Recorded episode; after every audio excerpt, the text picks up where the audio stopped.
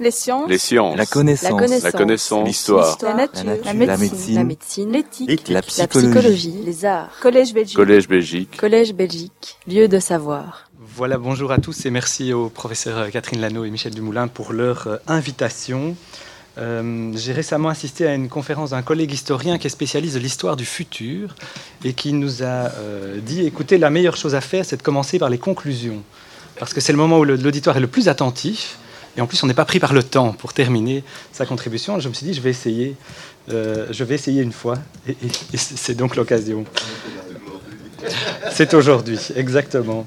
Donc là, je vais vous présenter les, trois conclusions que je voudrais tirer de cette euh, question euh, sociale au cœur du traité de Versailles et qui sont présentées de mon point de vue, qui est celui d'un historien du droit plus que celui de l'historien, mais je ferai tout pour y, a- y ajouter un, maximum d'informations historiques. Les, trois conclusions, la première est très juridique sur la place de- des questions sociales dans le traité de Versailles. Elle est pour moi tout à fait euh, fascinante et importante. Et je vais essayer de l'étayer tout au long de la contribution, tant sur le fond, le plan matériel des droits sociaux qui sont inscrits dans le traité, que sur le plan des procédures de droit international qui naissent soit dans le traité, soit à la suite du traité. Voilà un premier aspect, un premier fil rouge juridique. Un second, je ne vais pas y revenir, mais c'est une conclusion quand même dans la contribution, euh, est lié à un plan à la fois juridique et historique. La, plupart des étudiants aujourd'hui qui étudient les droits fondamentaux, les droits de l'homme, euh, se voient enseigner la distinction au sein des droits de l'homme de deux générations de droits de l'homme. La première génération, les libertés civiles et politiques, la seconde génération, les droits sociaux. C'est la présentation pédagogique des juristes qui est portée par une très forte littérature juridique et qui est aujourd'hui remise en cause par les historiens euh, et, et qui est pour moi tout à fait fondamentale comme remise en cause. Et Versailles en est un argument majeur. Pourquoi? Parce que je vais vous parler pendant une quinzaine de minutes du contenu du traité sur les droits sociaux et je ne vais rien vous dire sur les libertés civiles et politiques. Sur le plan international, il n'y a rien sur cette première génération. La première génération de droits sur le plan international, ce sont les droits sociaux. Et là, les juristes l'ont tout à fait oublié, même euh, malgré, je dirais, tout ce, tout ce contenu. Troisième euh, conclusion, troisième euh, enjeu, il est plus historique, là, ou plus historiographique. Le- Versailles a plutôt une connotation négative dans l'historiographie. L'échec de Versailles se trouve plus souvent rappelé que les réussites de Versailles. Et sur le plan des droits sociaux, il y a là des nuances certaines à apporter, puisqu'il y a de véritables réussites, même si ces réussites doivent à leur tour être nuancées. C'est le troisième euh, enjeu sur lequel je reviendrai dans la contribution en trois étapes, très faciles, chronologiques, assez traditionnelles. Avant Versailles, euh, le contenu du traité lui-même dans un second temps, et euh, après Versailles dans un troisième temps, les, les suites de Versailles dans un troisième temps. Avant Versailles, comment est-ce qu'à Versailles on est arrivé euh, à parler des euh, droits sociaux? Il y a au moins trois grands mouvements qui doivent euh, évidemment être rappelés pour ses origines. Le premier est le mouvement ouvrier en général, vous le connaissez certainement beaucoup mieux que moi, que ce soit la première internationale de Karl Marx, que ce soit la seconde internationale, dont a notamment été président Émile euh, van der Velde. Je vais évidemment revenir sur ce personnage. Deuxième action importante, c'est l'action des gouvernements qui vont traiter, sous la pression notamment du mouvement ouvrier, qui vont traiter des questions sociales et qui vont se voir limités dans ce traitement pour un motif principal qui est un motif économique. Si on prend des mesures sociales dans un pays, il y a un risque de euh, concurrence économique euh, défavorable à l'égard des autres pays qui ne prendraient pas les mêmes mesures. Et donc le constat est assez généralisé euh, et assez admis.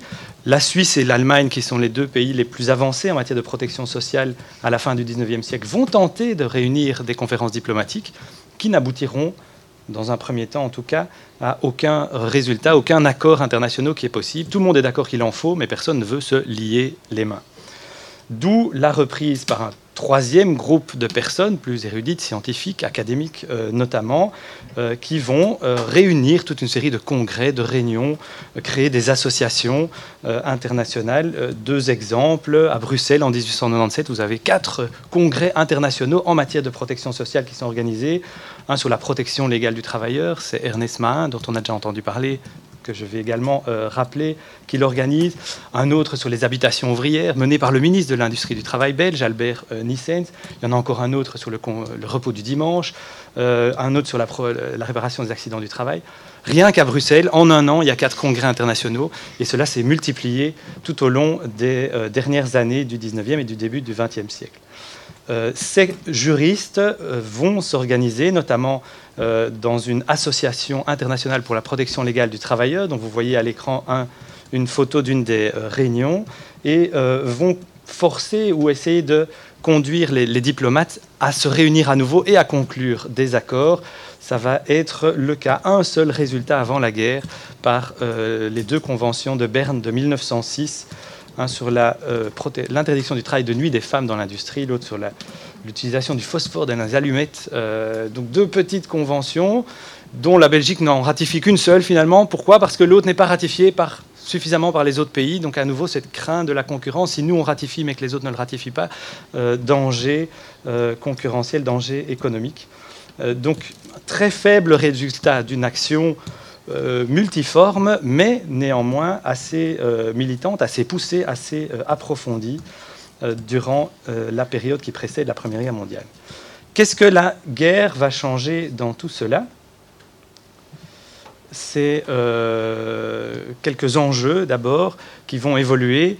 L'enjeu euh, du mouvement ouvrier qui reste bien présent, en particulier dans les pays non occupés, notamment aux États-Unis et en Angleterre, où l'effort de guerre est considéré comme, important et euh, où les, les, mouvements ouvriers vont accepter cet effort de guerre, pour autant qu'à la sortie de la guerre, des progrès soient réalisés en matière sociale.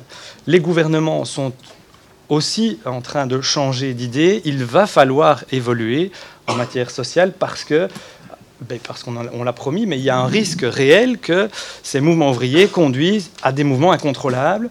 Et l'événement qui justifie évidemment cette prise de position des gouvernements, c'est la révolution russe.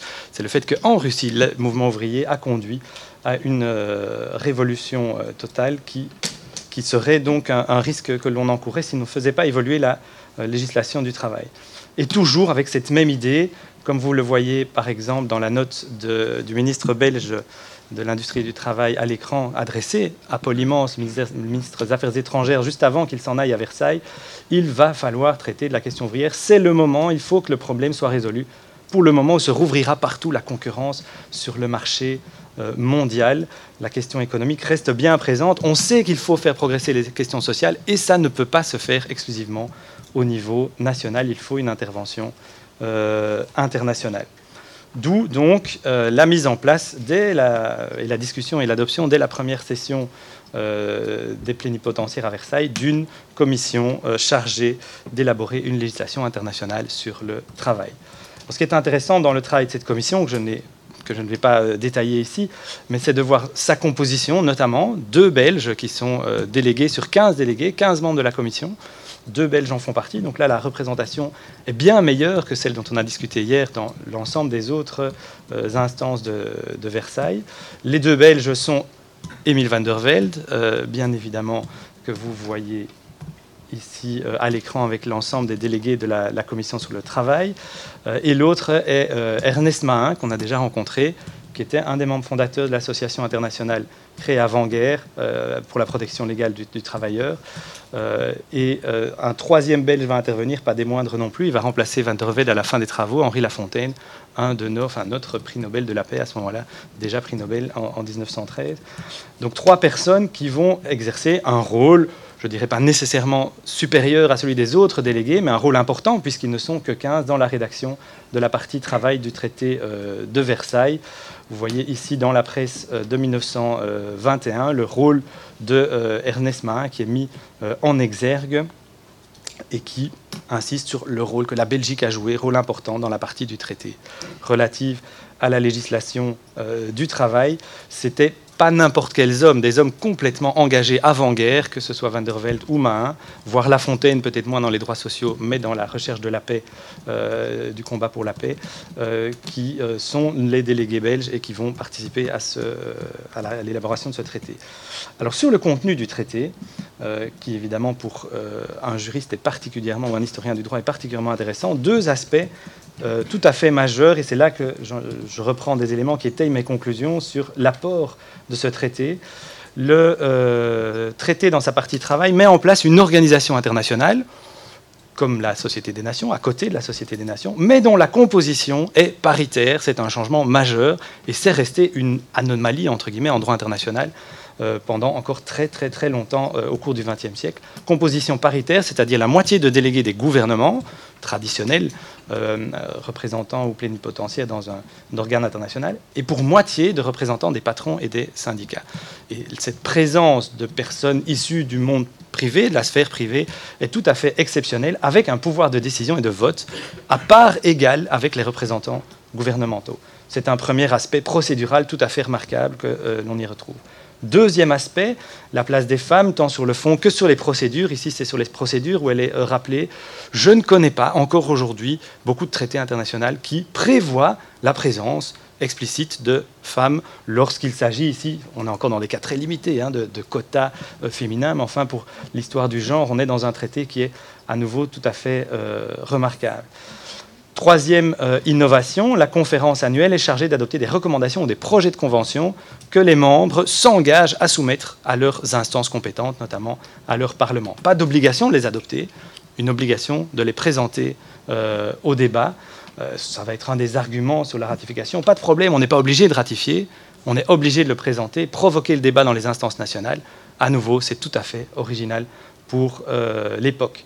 Et enfin, quatrième euh, originalité procédurale, toujours, c'est l'existence de mécanismes de contrôle particulièrement développés, approfondis, euh, en droit, même si n'ont pas tous été mis en œuvre, c'est certain, mais donc de contrôle entre les pairs, entre les États, chacun peut dénoncer l'autre pour ce qu'il fait ou ce qu'il ne fait pas, contrôle par des comités ou commissions de l'Organisation internationale du travail. Ce sont des choses qu'on va reproduire de manière euh, récurrente dans la seconde moitié du XXe siècle seulement pour toute une série de traités en matière de droits fondamentaux, pas dans l'entre-deux-guerres, dans une autre matière que les droits sociaux, de comités de contrôle qui vont là exercer un réel rôle de rapportage, de synthèse sur ce qui s'y passe, d'échange d'informations euh, entre les États. Euh, et enfin, contrôle euh, final de la Cour permanente de justice internationale. Alors, en soi, la Cour permanente est une réforme en droit international. Euh, elle a ici un pouvoir en matière de droits sociaux qui est tout à fait remarquable et qu'elle va en partie exercer, d'ailleurs, on le verra dans la dernière partie. Voilà pour le contenu. Dernière remarque. Sur ce contenu, c'est que la partie du travail du traité de Versailles, elle est évidemment reprise dans tous les traités de paix avec les autres nations belligérantes, sauf le dernier, le traité de Sèvres, avec l'Empire ottoman le traité de paix avec l'Empire ottoman ne reprend pas la partie travail. Euh, on en a débattu ou discuté euh, à un autre colloque sur le traité qui a lieu à Paris il y a, trois mois. Il n'y a pas d'explication autre que le fait que personne n'a pensé ou n'a estimé utile ou important de mettre cette question-là à l'ordre du jour pour l'Empire ottoman parce que, sans doute, n'était pas considéré comme développé de la même manière sur le plan euh, industriel. C'est vraiment une partie dans le traité qui s'attache exclusivement au travail industriel mais en réalité, on va voir tout l'entre-des-guerres, on en a déjà eu un, aperçu avec l'exposé de Pierre Tilly, que euh, le rôle de l'OIT va largement dépasser celui que le traité a voulu lui donner. Enfin, sur le fond, sur le contenu des droits qui sont prévus dans le traité de Versailles, vous n'avez ici à l'écran que des citations extraites directement du traité. Le droit d'association, ça fait un certain temps qu'il existe peut-être. Le droit à un niveau de vie convenable pour le salaire, c'est tout à fait nouveau. L'adoption de la journée de 8 heures, euh, on va en reparler, euh, euh, est encore un autre aspect nouveau. La suppression du travail des enfants l'est également peut-être un peu moins certainement novateur et qui n'a pas connu beaucoup d'écho par la suite, le euh, salaire égal sans distinction de sexe, donc l'égalité homme-femme qui se retrouve prévue explicitement sur le fond ici dans euh, le traité euh, de Versailles. C'est tout à fait étonnant en réalité quand on voit le combat encore aujourd'hui qu'il faut mener pour une égalité salariale entre les hommes et les femmes. il y a là une série de décennies perdues par rapport à la consécration du principe en droit international dans le traité.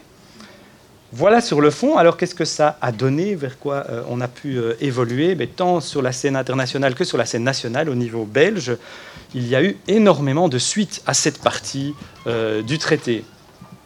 suite tout d'abord au niveau international, mise en place de l'OIT directement. La conférence de Versailles qui se termine en juin est suivie d'une conférence inaugurale à Washington, la première conférence internationale du travail, qui met en place l'Organisation internationale du travail, le bureau permanent, le conseil d'administration. L'institution est mise en place.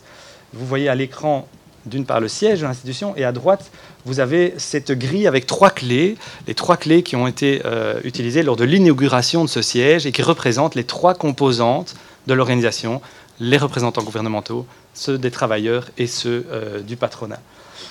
Vous avez ici une courte vidéo qui devrait... Par l'effort de tous, par la collaboration de cœur et d'esprit de tous, nous élèverons le monument de paix et de justice sociale que les peuples ont conçu après la catastrophe de la guerre.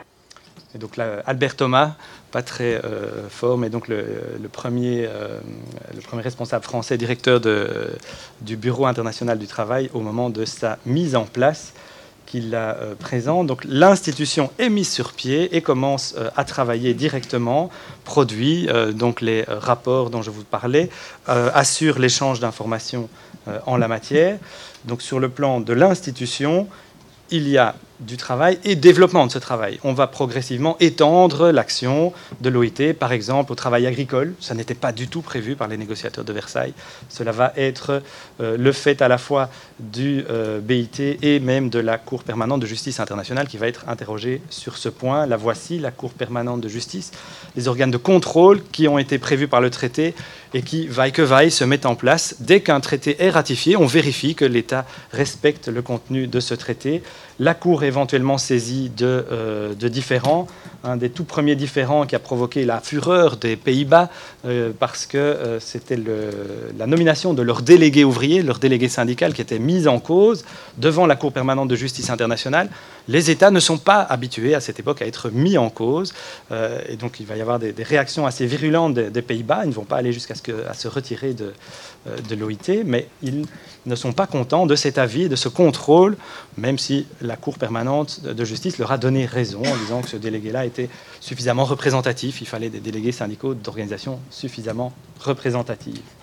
Donc au niveau euh, international, le contrôle se met euh, réellement en place, le travail se, réalise, il est même remis en cause à d'autres occasions par les États.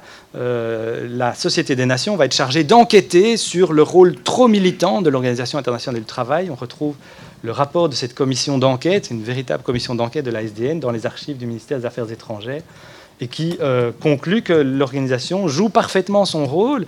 Euh, le reproche qu'on lui faisait était de consulter les syndicats en dehors des délégués qui étaient présents à la conférence. Euh, la commission dit mais non, c'est normal, cela fait partie de ce qu'on attendait. Ce n'est pas dire ou croire que l'organisation devient un espèce de membre militant socialiste ou ouvrier exclusivement dédié à un côté politique ou idéologique de l'époque. Sur le plan euh, national, enfin, et j'en termine euh, par là, au niveau belge, donc les conséquences de ces euh, matières sociales dans le traité international sont réelles et constantes. au Parlement, pas tellement sur le traité, la ratification du traité, en ce compris sur les dispositions sociales, ne pose aucune question, aucune difficulté. Il n'y a pas d'atteinte à la souveraineté, finalement, c'est la seule réaction. Donc là, je confirme tout à fait ce qu'en disait hier Emmanuel Gérard. Euh, en revanche, après, au Parlement, toutes les nouvelles initiatives en matière sociale s'appuient sur ce qui se passe euh, à Washington, dans l'OIT. Et donc le principal exemple est celui de la loi sur les 8 heures, la journée de 8 heures ou la semaine de, 48 heures, qui s'ouvre un très très long exposé des motifs. Un projet de loi sur la ratification de Versailles, c'est une trentaine de pages projet de loi sur la journée de 8 heures, c'est 110 pages avec le, traité, euh, la convention euh, décidée à Washington euh, quelques semaines après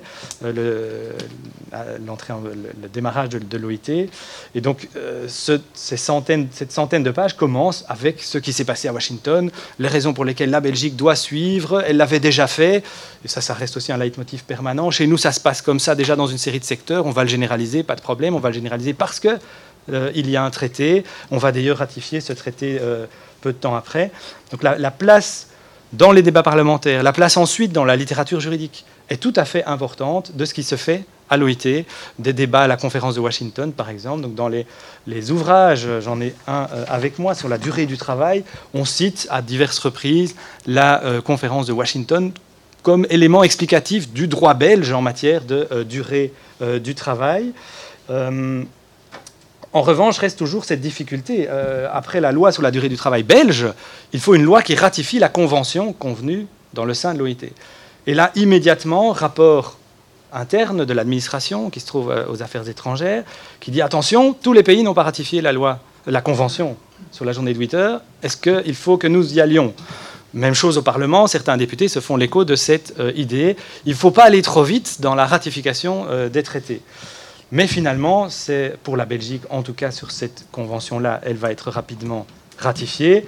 L'autre exemple, de l'autre côté de l'écran, à la même conférence de Washington, convention sur le chômage, la Belgique introduit son projet de loi en 1930. 1919, la convention internationale, 1930, première ratification. Alors à nouveau, avec avec beaucoup d'emphase. Le gouvernement s'est toujours soucié d'affirmer sa politique sociale en demandant son adhésion aux conventions. Mais enfin là, on est quand même 11 ans après le projet de convention. Et en réalité, on est exactement au même moment où la Belgique, enfin, adopte une série de réglementations euh, publiques en matière de, euh, de chômage. Donc c'est une fois qu'on a mis en place les choses au niveau belge, on propose la ratification euh, au niveau international. À nouveau, on ne veut pas trop s'obliger. Donc les résultats euh, des différentes conventions qui sont conclues, il y en a plus de 70, je pense même non, 60 et quelques qui sont adoptées par l'OIT entre 1919 et 1939. Donc il y a énormément de euh, textes internationaux qui font suite à cette mise en place euh, et tous les États restent relativement à la traîne nous se, continuent à se regarder un peu en chien de faïence. Mais n'empêche, n'empêche, il y a vraiment là des progrès tout à fait remarquables. Dernière euh, remarque, euh, toujours issue de la littérature juridique, qui est tout à fait intéressante par rapport au droit international. Euh, la loi de 1921 sur la durée du travail en Belgique n'est pas tout à fait identique à la conférence de Washington. Il y a quelques petites différences. Et la doctrine, là, se demande, mais tiens, est-ce qu'il faut appliquer plutôt la loi ou plutôt la convention internationale? Et la réponse n'est plus du tout celle qu'on donne aujourd'hui en droit international. Elle est vraiment de dire qu'il s'agit de deux lois.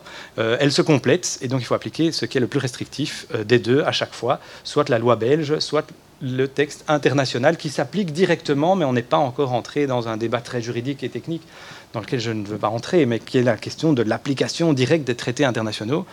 En Belgique, aujourd'hui, on ne peut plus appliquer directement, sauf quand ça a été expressément prévu. À l'époque, on ne se pose pas la question, oui, oui, Washington, c'est bon, c'est le texte, puisqu'on l'a ratifié, qui a valeur de loi dans le cadre euh, juridique euh, belge. Donc voilà, dernier exemple, euh, je dirais avec tout ce qu'il y avait déjà dans le traité de Versailles, de cette première conclusion que j'avais donnée, des procédures originales et des conclusions originales en droit que cela a apporté. Et donc l'autre nuance, euh, l'autre conclusion sur la nuance par rapport à l'échec euh, du traité de Versailles, pour moi, il y a vraiment des réalisations euh, remarquables à souligner, mais sans trop de naïveté non plus. tout le monde n'a pas tout ratifié tout de suite, on a parfois mis du temps. La Convention sur le travail forcé, vous l'avez dit, ça a mis beaucoup de temps à être ratifiée. La, prétention universaliste du droit social consacré à Versailles aussi était limitée, puisqu'il y avait cette clause qu'on a appelée clause coloniale dans la littérature historique aujourd'hui, que vous avez également euh, évoqué. Donc on ne devait pas faire les mêmes protections sociales partout. Ce n'est pas non plus une évolution euh, définitive des droits sociaux, mais c'est un pas tout à fait euh, significatif dans leur consécration. Voilà qui conclut cette contribution. Je vous remercie. Merci beaucoup. Les sciences. Les sciences. La connaissance. La connaissance. L'histoire. La, nature. La, médecine. La médecine. L'éthique. La, psychologie. Les arts. Collège Belgique. Collège Belgique. Collège Belgique. Lieu de savoir.